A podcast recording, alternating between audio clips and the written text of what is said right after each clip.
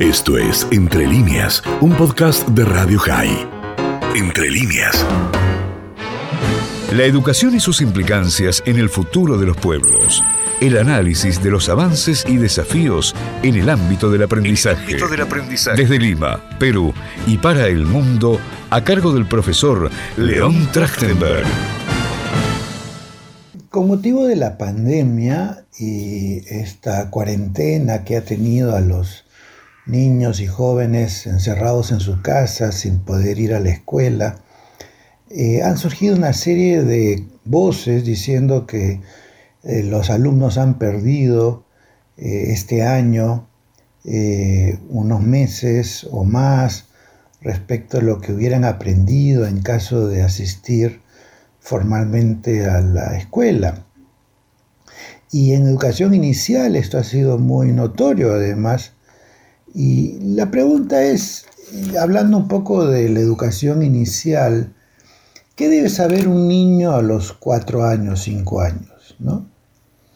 Vamos a suponer que tenemos una mamá que se llama Micaela, que está preocupado por los aprendizajes que aseguren que su hijo tendrá las mejores opciones de éxito en la vida y que consulta a través de los chats escolares a otras madres si han averiguado qué debe saber un niño de cuatro años.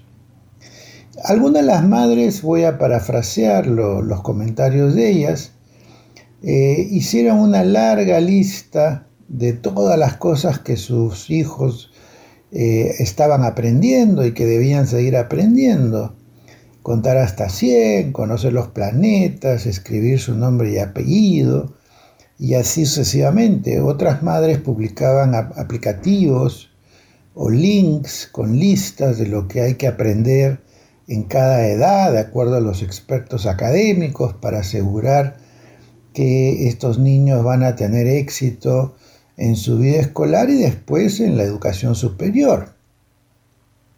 Esta mamá Micaela se sorprendió con las respuestas que describían una cultura muy competitiva que convertía a los niños preescolares en trofeos académicos.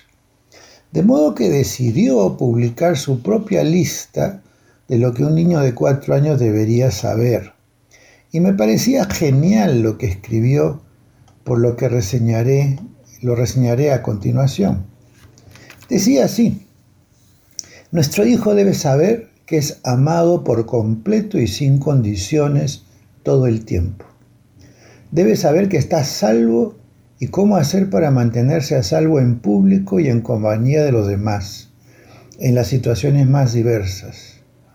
Debe saber que puede confiar en sus instintos sobre la gente y que nunca tiene que hacer algo con lo que no se sienta bien, no importa quién se lo esté pidiendo. Debe saber cuáles son sus derechos personales y que su familia la respalda. El niño debe saber reír, actuar, usar su imaginación.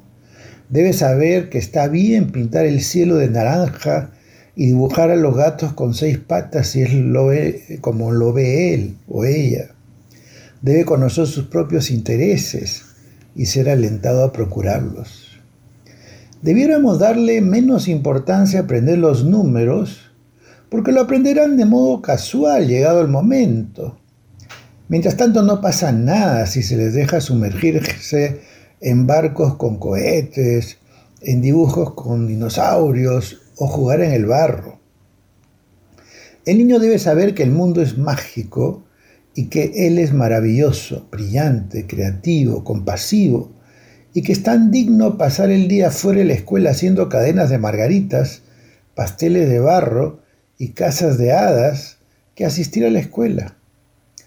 Pero lo más importante es lo que los padres necesitan saber, que cada niño aprende a caminar, hablar, leer y hacer el álgebra a su propio ritmo, y que apurarlo no tendrá ningún impacto sobre lo bien que caminará, hablará, leerá o hará álgebra en el futuro que el mayor predictor del alto rendimiento académico y las altas puntuaciones en las pruebas de logros al final de la vida escolar es la lectura y no la disponibilidad de tarjetas, juguetes o computadoras. Siempre que mamá o papá se tomen el tiempo cada día para sentarse a leer con sus hijos. Ser el niño más listo o realizado en la clase nunca ha tenido algo que ver con el ser feliz. Estamos tan atrapados en el intento de dar a nuestros hijos ventajas que los estamos obligando a vivir una vida multitareas estresante como la de los adultos, cuando una de las mayores ventajas que podemos dar a nuestros hijos es una infancia simple y despreocupada. Es deseable que nuestros hijos estén rodeados de libros, la naturaleza, materiales de arte y tener la libertad para explorarlos. La mayoría de nosotros podría deshacerse del 90% de los juguetes de nuestros hijos y no los echarían de menos, aunque es importante conservar algunos. Por ejemplo, los juguetes de construcción, como los legos y los bloques. Los juguetes creativos con todo tipo de materiales de arte. Los instrumentos musicales y especialmente muchos libros. Además deben tener la libertad de explorar con frijoles secos, amasar el pan, hacer garabatos con pintura, muñecos con plastelina, jugar con barro y grama. Nuestros hijos necesitan padres que se sienten y los escuchen, con quienes hacer manualidades, que se tomen el tiempo para leerles historias y hasta actuar a veces como tontos con ellos. Los niños tienen derecho a saber que son una prioridad para nosotros y que de verdad amamos estar con ellos. Y entonces queda la pregunta al papá o a la mamá, ¿qué es lo que realmente espera que aprenda a sus hijos de cuatro o de cinco años? Hasta la próxima semana, amigos de Radio High. Esto fue Entre líneas, un podcast de Radio High. Puedes seguir escuchando y compartiendo nuestro contenido en Spotify, nuestro portal radiohigh.com y nuestras redes sociales.